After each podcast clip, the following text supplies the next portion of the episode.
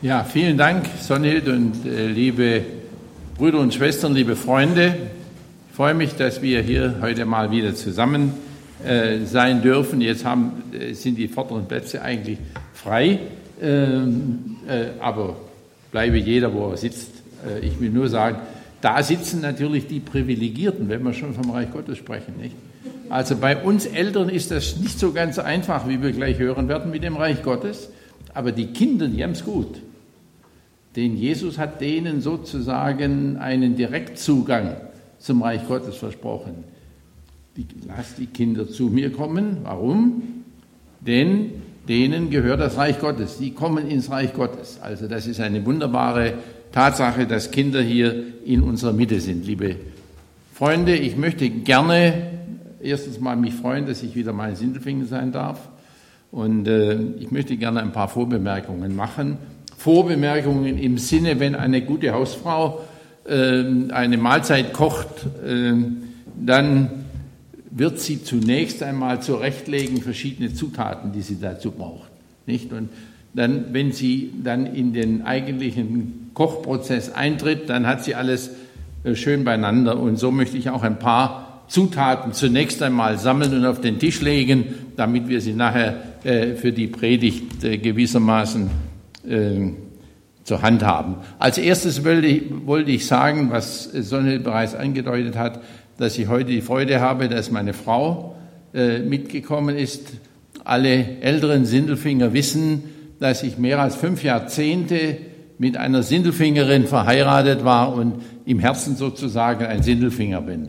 Ähm, äh, aus dieser Zeit noch und äh, viele haben die Gretel auch persönlich natürlich gekannt und ich habe sie auch hier in diesem Haus kennengelernt, übrigens auch beim Bauen dieses Hauses äh, kennengelernt. Da hat ihre Mutter Erna äh, intensiv damals mitgeholfen. Also Wiltrud, steh doch mal bitte wenigstens auf, äh, dass die Leute sehen, dass ich jemanden mitgebracht habe. Sie ist also jetzt meine Frau und äh, ich freue mich, dass äh, äh, sie an meiner Seite ist.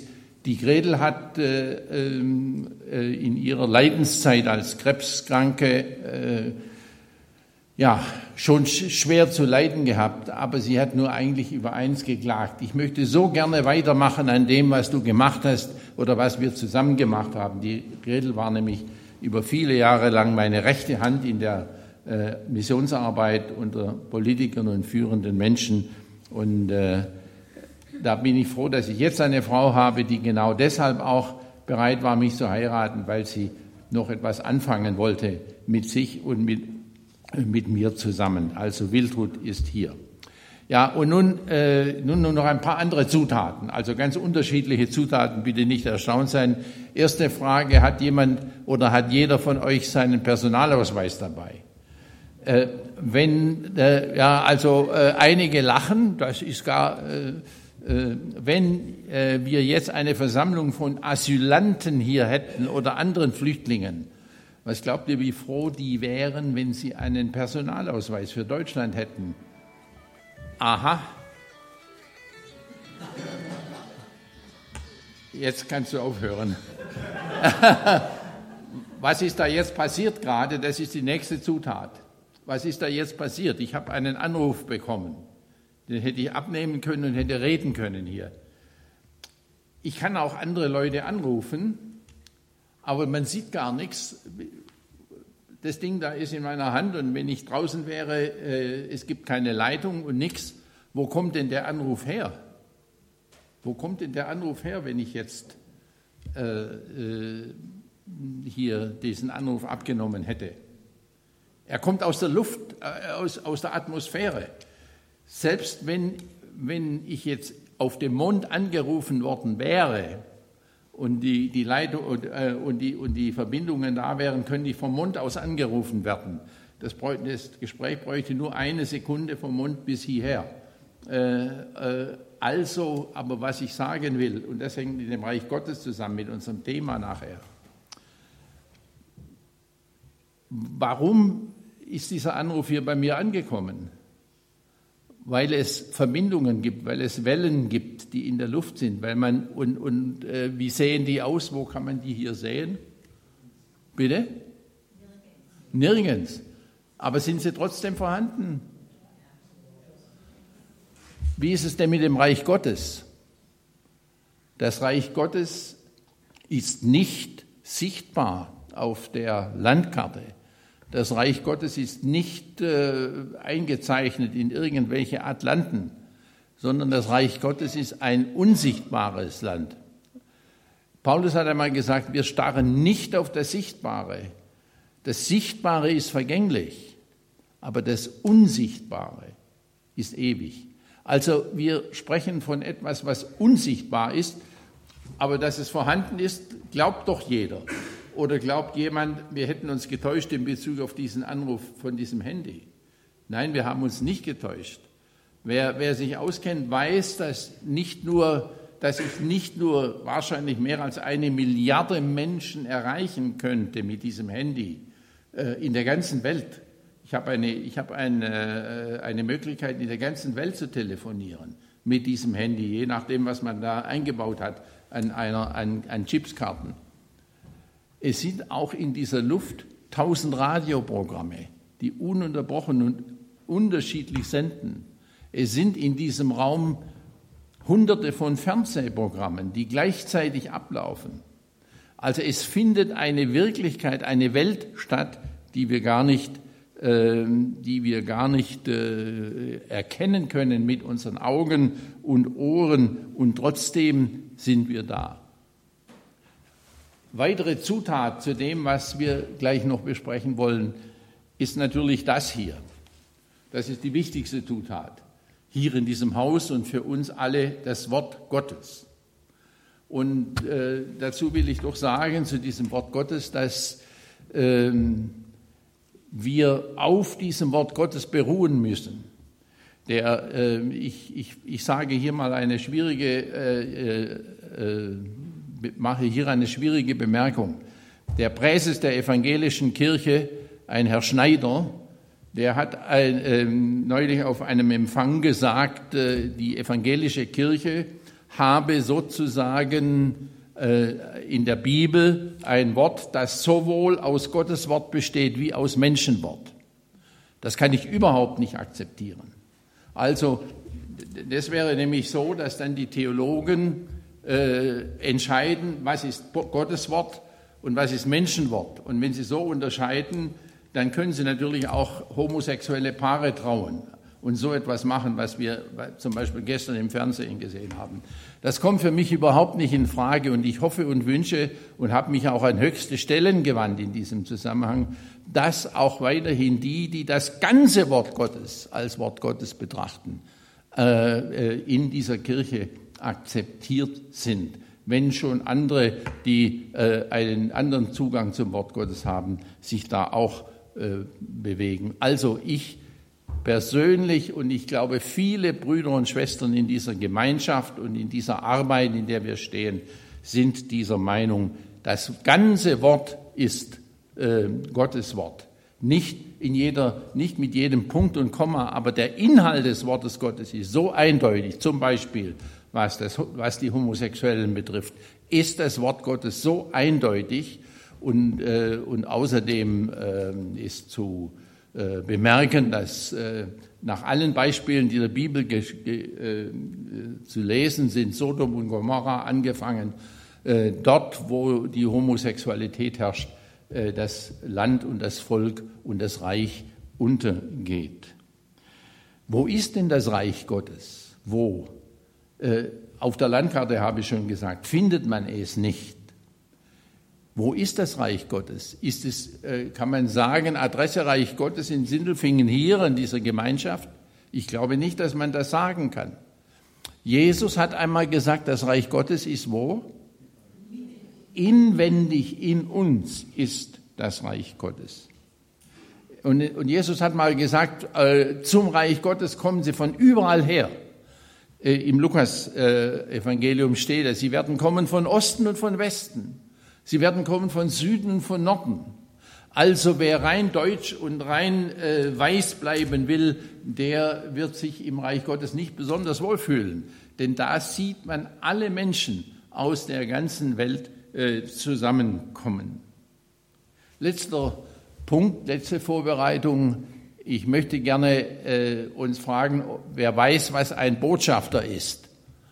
Wer weiß äh, unter uns, was ein Botschafter ist. Was hat ein Botschafter zu tun? Bitte? Er vertritt sein Land. Äh, das ist, äh, geht in eine gewisse richtige Tendenz, ist aber, ist aber noch nicht richtig.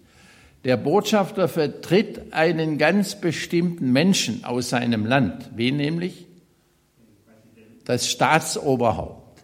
Jeder Botschafter vertritt das Staatsoberhaupt. Und wenn wir in Deutschland einen Botschafter nach Amerika senden oder in ein afrikanisches Land oder nach Asien, dann muss dieser Botschafter zunächst einmal, dieser Mann oder diese Frau, muss zunächst einmal bei unserem Bundespräsidenten erscheinen und dann erhält er oder sie persönlich vom Bundespräsidenten ein Beglaubigungsschreiben. Da steht dann drin, der Mann oder diese Frau ist mein Vertreter an Sie. Und nun kommt er in ein fremdes Land und was muss er dort machen? Er geht wieder zum Präsidenten des Landes äh, und stellt sich bei dem Präsidenten vor und holt sein Beglaubigungsschreiben aus der Tasche, zeigt es dem und äh, von dem an, und wenn der Präsident das äh, Schreiben angenommen hat, von dem Moment ab ist er Botschafter Deutschlands in Uganda oder Botschafter Deutschlands in Washington oder wo immer der betreffende Botschafter ist. Also als Botschafter ist man verantwortlich für das Oberhaupt dieses Landes, in dem man es zu tun hat. Wir werden darauf nachher nochmals zurückkommen. Nun aber zur wichtigsten Zutat unseres, äh, sozusagen unseres Menüs von heute, wenn ich es mal so sagen darf. Nun kommen wir in das Wort Gottes. Wenn wir natürlich vom Reich Gottes sprechen, wollen wir zuerst einmal wissen, was wir darüber im Wort Gottes lesen. Zunächst lesen wir im Alten Testament, schon im 145. Psalm, Dein Reich ist ein ewiges Reich. Das Reich Gottes ist im Alten Testament schon angekündigt, schon vorausgesagt, äh, schon äh, deutlich gemacht. Dein Reich ist ein ewiges Reich. Und ähm, im, im Daniel äh, Kapitel 2 wird ebenfalls dieses Reich Gottes herausgestellt als ein ewiges, äh, für alle Zeiten geltendes Reich. Wenn wir zum Neuen Testament kommen, dann lesen wir etwas über einen Vorläufer von Jesus, nämlich Johannes den Täufer. Und interessanterweise, wie er, äh, der, der Johannes der Täufer wird vorgestellt im Matthäusevangelium mit äh, einer Ansprache, die er gehalten hat. Und weiß jemand, wie diese ersten Worte hießen von Johannes dem Täufer? Bitte? Sehr gut, tut Buße, denn das Himmelreich ist nahe herbeigekommen. Genauso, das ist das erste, sozusagen die Visitenkarte von Johannes dem Täufer gewesen. Nun, einige Zeit später kommt Jesus. Und weiß jemand, wie die Visitenkarte von Jesus gelautet hat?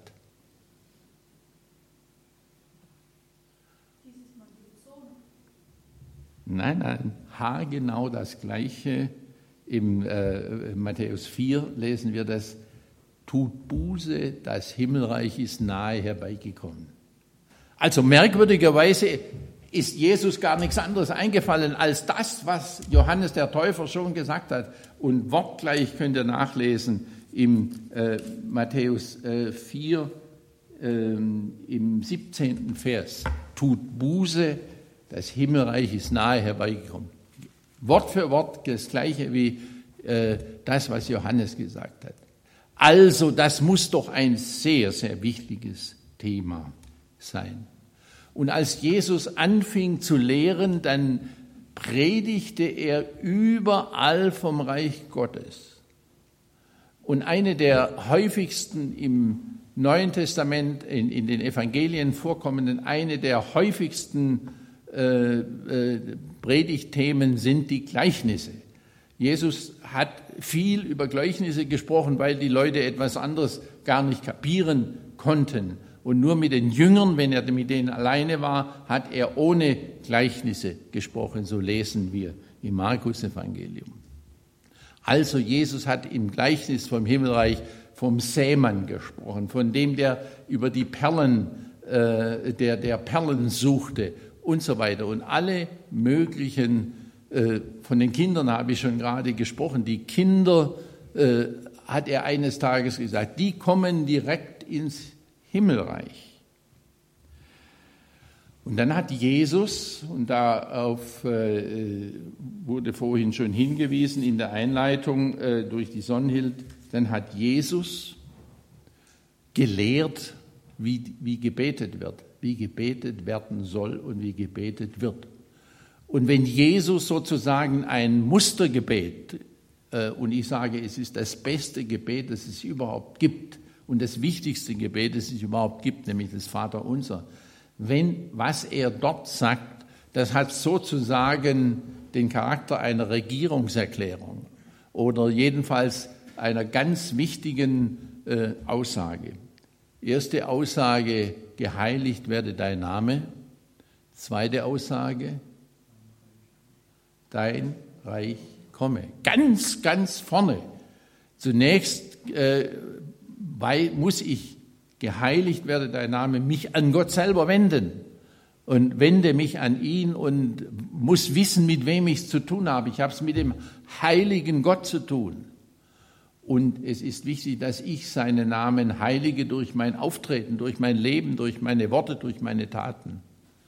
Also, aber dann kommt eben gleich vor allem anderen vor dem, dass ich darum bete, dass er mir mein tägliches Brot gibt und meine Sünden vergibt und alles Mögliche, was noch im Vater unser erwähnt wird, dein Reich komme.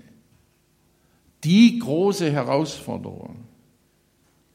Wir verfolgen Jesus dann die, über diese drei Jahre, über den, äh, oder dreieinhalb Jahre, über die er in dieser Welt gewirkt hat und lesen immer wieder vom Reich Gottes in den Evangelien und dann steht er vor Pilatus.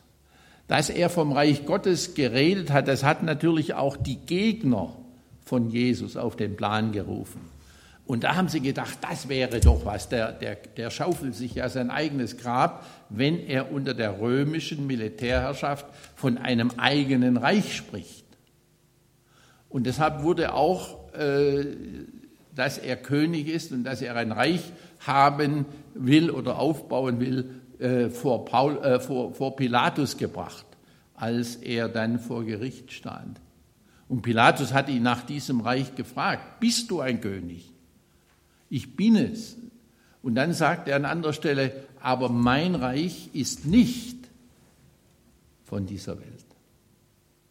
Mein Reich ist nicht von dieser Welt. Und wer sich mit dem Königreich Gottes beschafft, weiß, es ist nicht von dieser Welt. Es ist sogar gut, in einem gewissen Sinne gut, dass das Reich Gottes nicht von dieser Welt ist.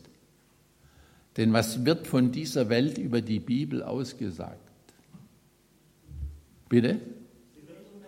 Die Welt vergeht mit ihrer Lust. Und Himmel und Erde werden vergehen. Aber was bleibt? Meine Worte und damit auch sein Reich. Sein Reich ist ein ewiges Reich. Mein Reich ist nicht von dieser Welt. Dann kennen wir alle miteinander die Szene, wo Jesus am Kreuz hängt, wo wir mit ihm leiden und merken, wie es zu Ende geht mit ihm. Und neben ihm sind zwei Verbrecher gekreuzigt. Und die, der eine davon äh, hofft, dass Jesus ihm runterhilft von diesem Kreuz, sich selber befreit und dann sie auch befreit. Der andere sagt nichts da. Wir sind richt gerechterweise hier an diesem Kreuz. Der aber hat nichts Böses getan. Und dann wendet sich dieser böse Mann, dieser Verbrecher, der selber von sich sagt, äh, äh, wir haben unser Böses getan und wir sind zu Recht hier der wendet sich an Jesus und sagt, gedenke an mich, wenn du in dein Reich kommst. Gedenke an mich, wenn du in dein Reich kommst. Stellt euch vor, die Botschaft vom Reich Gottes war sowas Faszinierendes, dass sogar dieser Verbrecher davon gehört haben muss. Gedenke an mich, wenn du in dein Reich kommst. Und was sagt Jesus zu ihm? Heute noch wirst du mit mir im Paradiese sein. Könnt ihr euch vorstellen, was das Reich Gottes bedeutet hat für diesen Mann an dieser Stelle? Welche Bedeutung es hat? Als Jesus gestorben und auferstanden war, so lesen wir, war er 40 Tage lang mit seinen Jüngern dabei.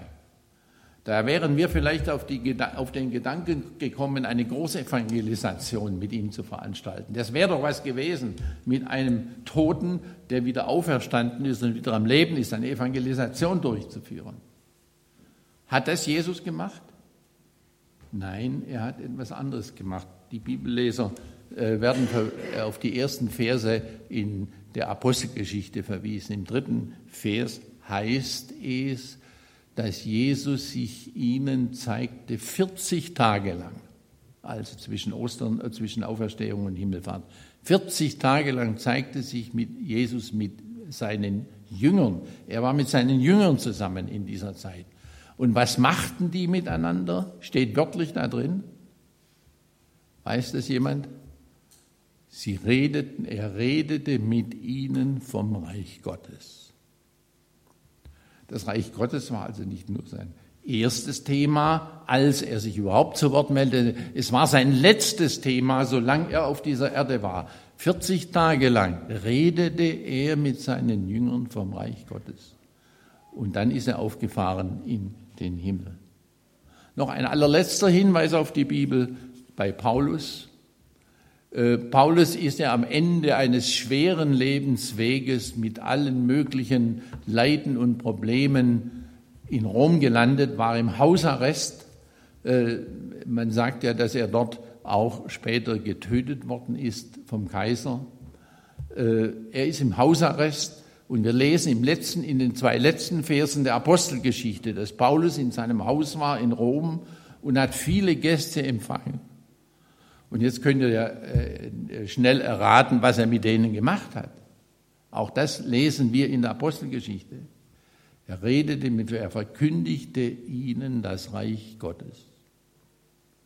Also ihr Lieben, Fazit für uns und für heute und, und so mitnehmen, es gibt kein wichtigeres Thema als das Reich Gottes.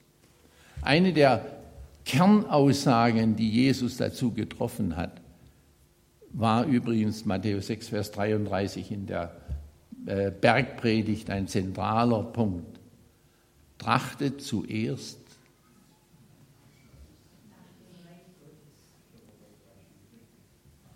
Ja, richtig. Trachtet zuerst nach dem Reich Gottes und nach seiner Gerechtigkeit. Und dann wird alles andere von himmlischer Seite erledigt, wird euch das Übrige zufallen.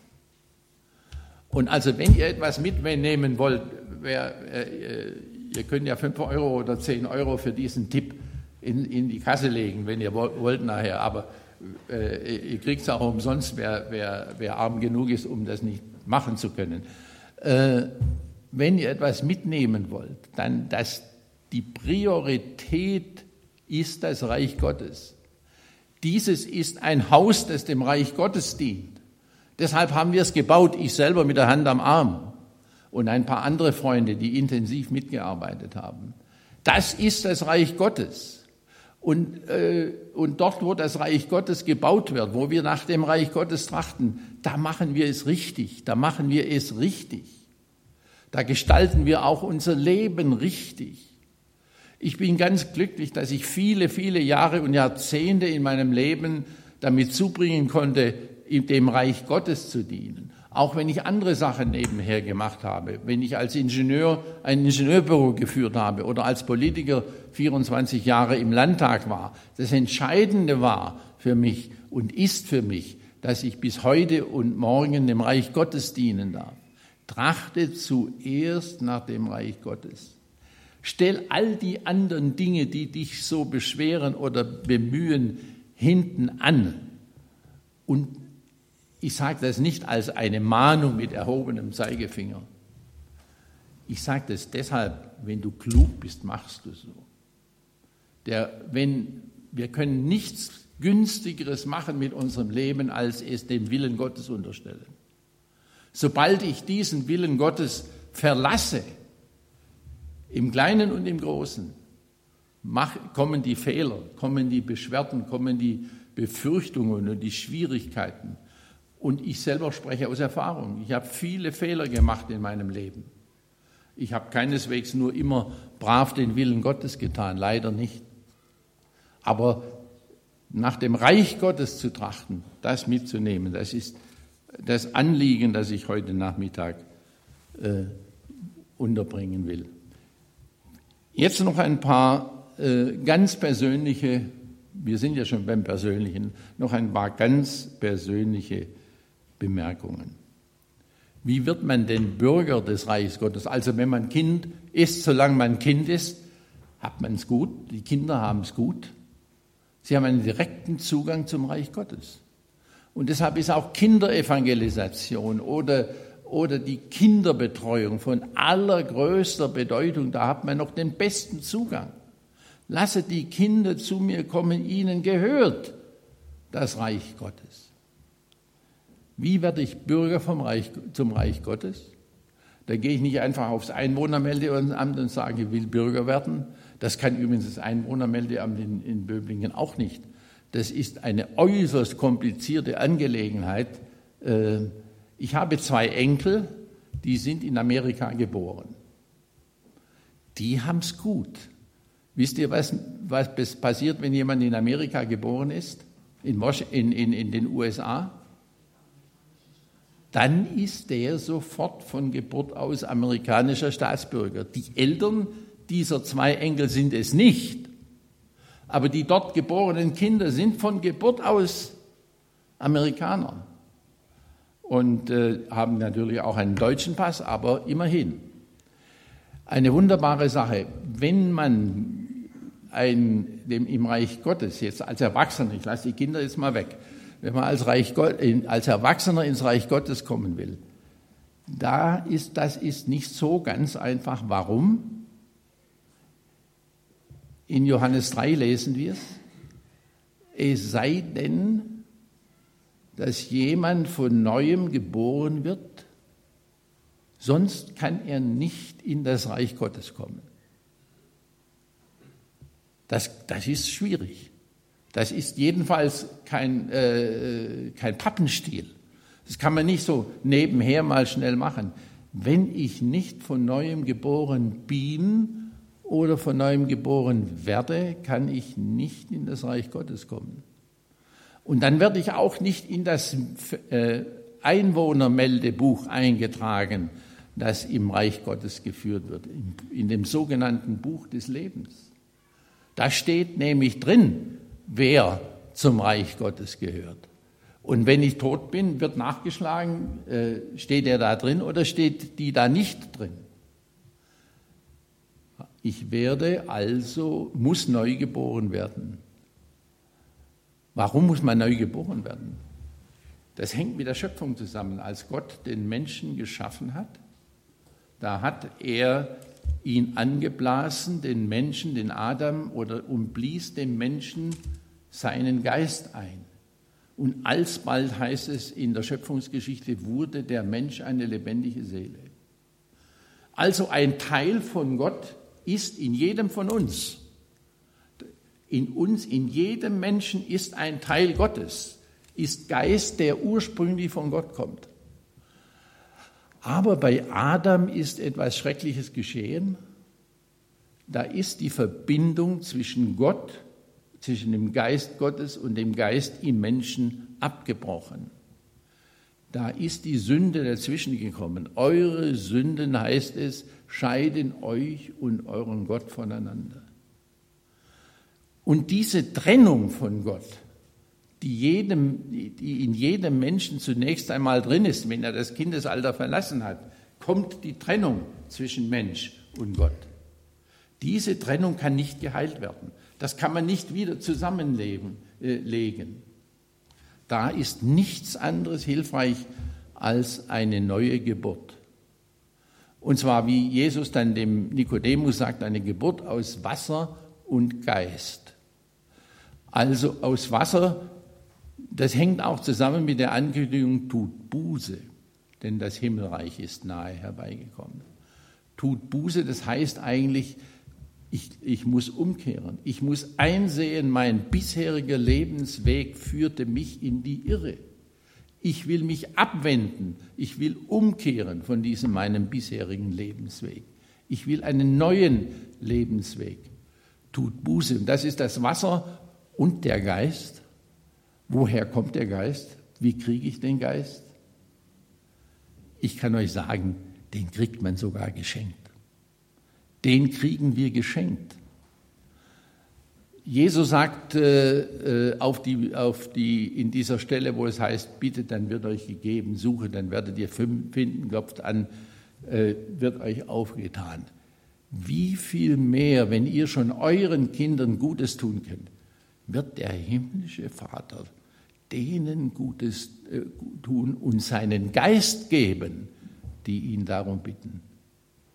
Also das Erste, was jemand tun muss, der noch nicht wiedergeboren ist oder tun sollte. Die erste Empfehlung lautet, suche danach. Suche und du wirst finden. Suche auch hier. Und das ist die Verpflichtung dieses Hauses, das ist die Verpflichtung derer, die hier reden und auch meine Verpflichtung, euch darauf hinzuweisen, wenn ihr Gott sucht, werdet ihr ihn finden. Wer wiedergeboren werden will, kann das machen kann das bekommen und dann beginnt nach der Wiedergeburt ein neues Leben, das Leben im Reich Gottes. Ich will das einfach nochmal uns allen mitgeben. Freuen wir uns, wenn wir Bürger des Reiches Gottes sind. Wer viel mit Ausländern zu tun hat oder mit Asylanten zu tun hat oder äh, mit anderen, der weiß, wie sehr sich gerade die Verfolgten und die äh, geplagten Menschen danach sehnen, einen Pass in Deutschland zu bekommen oder eine, eine, einen Personalausweis. Und wir, die wir im normalen Alltag sehen, wir wissen gar nicht, was wir damit haben, dass wir deutsche Staatsbürger sein können und dürfen und sollten das mehr schätzen. Das will ich bei dieser Gelegenheit nicht verschweigen. Nun will ich noch einmal zurückkommen auf das, was, wir, was ich vorher auch bei den Zutaten gefragt habe, wie ist das denn mit Botschaftern? Also, ich habe in der Missionsarbeit, die wir miteinander betreiben, unter den führenden Kräften, unter den Politikern, unter Beamten und haben wir ein, ein großes, äh, eine große Maßnahme auch mit vielen Botschaftern. Wir haben regelmäßig in Berlin äh, treffen, wo Botschafter aus der ganzen Welt zusammenkommen und wo wir mit ihnen über Gott und über Jesus reden. Und ich freue mich, dass Sie, äh, dass Sie kommen und dass Sie da mitmachen, egal ob Sie jetzt Christen sind oder ob Sie Buddhisten sind oder Atheisten. Der Botschafter von Kuba zum Beispiel ist ein Atheist äh, und andere Botschafter oder, oder ob sie Moslem sind. Sie alle kommen und wir reden mit ihnen über Jesus und was Jesus äh, für uns bedeutet und was er für jeden Einzelnen bedeutet. Denn, denn es heißt von Jesus ausgesprochen, so sehr hat Gott die Welt geliebt. Jeder Mensch, der über diese Erde geht, auch jeder Botschafter, der über diese Erde geht, wird geliebt von Jesus. Also, wenn wir jetzt mit den Botschaftern zusammen sind, dann muss ich wissen, dass ich auch ein Botschafter bin.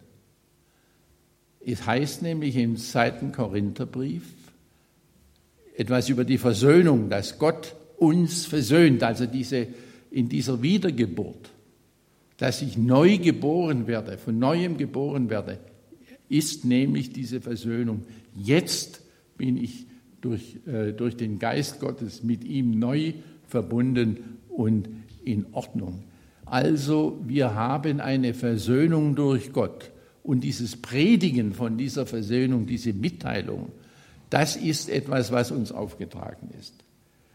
Nun sind wir, sagt Paulus, Botschafter an Christi Stadt. Ich komme also nochmal zurück auf das vorige. Wenn ich Botschafter an Christi Stadt bin, wer hat mich dann gesandt? Nämlich er selbst. Nicht die Kirche, nicht die Gemeinde, nicht der Hauskreis oder sonst jemand, sondern ich bin gesandt von Gott, von Jesus.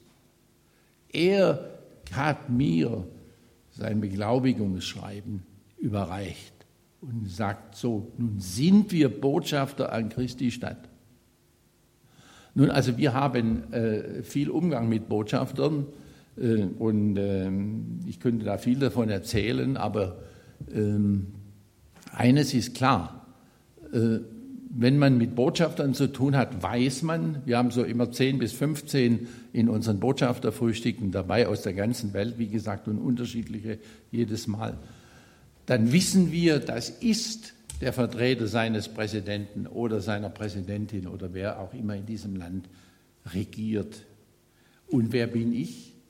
Botschafter an Christi Stadt. Ich habe mal zur Sekretärin des amerikanischen Botschafters, mit dem ich sehr befreundet war, früher ein, ein früherer Botschafter, äh, habe ich zu ihr gesagt, als wir auf ihren Chef gewartet haben, also damit du, dir, damit du dir im Klaren bist, wir waren so gute Freunde, die Botschaftssekretärin und ich. Ich habe gesagt, damit du dir klar bist, mein Botschafter, mein, mein äh, äh Herr ist größer als deiner. Nicht? Also äh, wenn einer Botschafter des, der Vereinigten Staaten ist oder des Präsidenten der Vereinigten Staaten, der Mann hat also schon was aufzuweisen. Der ist der äh, Vertreter des höchsten oder des stärksten Menschen in der Welt. Ich habe dann zu ihr gesagt, mein, mein äh, Chef ist noch stärker als deiner, noch größer als deiner. Und sie hat gelacht und sie war natürlich einig mit mir. Sie war nämlich auch eine gläubige Frau. Ich sage das deshalb, von einem Botschafter wird ein ordentliches Verhalten erwartet. Ich bin auch deshalb heute, weil ich mich als Botschafter bei euch präsentieren will, von meiner Frau mit Krawatte und Anzug ausgestattet worden. Ich laufe nicht immer mit Krawatte und Anzug rum, aber als Botschafter wisst ihr übrigens, wie man einen Botschafter richtig anredet. Weiß das jemand? Exzellenz. Das ist übrigens sehr hilfreich, wenn man mit vielen Botschaftern zu tun hat, wie wir. Es, es wäre es ein Wahnsinn, wenn man die Namen alle sich merken müsste. Aber wenn der sagt, Excellency, Good morning, Excellency, how are you? Guten Morgen, Exzellenz, wie geht's Ihnen? Dann ist er schon sehr zufrieden, wenn man ihn Exzellenz nennt. Sehr zufrieden. Und das kann man sich merken, nicht? Aber das wird natürlich auch von mir verlangt, dass ich exzellent bin. Und ich, ich, ich bin froh, dass ich eine Frau habe, die aufpasst, dass ich dann auch äh, äh, zu, zu, einer Exzellenz passe, jedenfalls äh, was, was die äußere Aufmachung betrifft. Exzellenz heißt aber, ist ein ganz großer Anspruch an mich. Ich muss wissen, mein Verhalten oder mein, meine Äußerung, auch meine Worte, die werden mit dem, dessen Botschafter ich bin, in Verbindung gebracht. Und hoffentlich blamiere ich meinen König nicht, für den ich auftrete. Also, wir sind Botschafter an Christi Stadt und verkündigen den Menschen, lasst euch versöhnen mit Gott. Ich hoffe, dass heute beim einen oder anderen hier auch in dieser Runde ein Stück Versöhnung stattfindet. Versöhnung mit Gott. Und dann will ich noch etwas sagen, äh, äh, das äh, mit meinem Alter auch zusammenhängt. Ich glaube, dass, dass ich einen Wettbewerb mit eintreten könnte unter den paar, die rund um die 80 sind, ich bin es nächstes Jahr. Dann könnte ich sagen, also wir sind, wir, wir, wir sind doch schon erfahrener als die anderen, die da sitzen. Nicht wahr? Das, mindestens den Vorteil haben wir Älteren, dass wir größere Erfahrung haben oder eigentlich haben sollten. Und eins will ich sagen, mit meinem ganzen Alter und alles Mögliche, was ich schon gemacht habe, machen durfte in meinem Leben.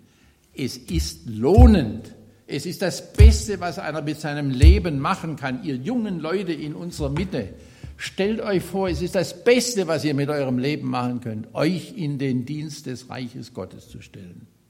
Und dann wird euch alles zufallen, was ihr sonst braucht. Amen.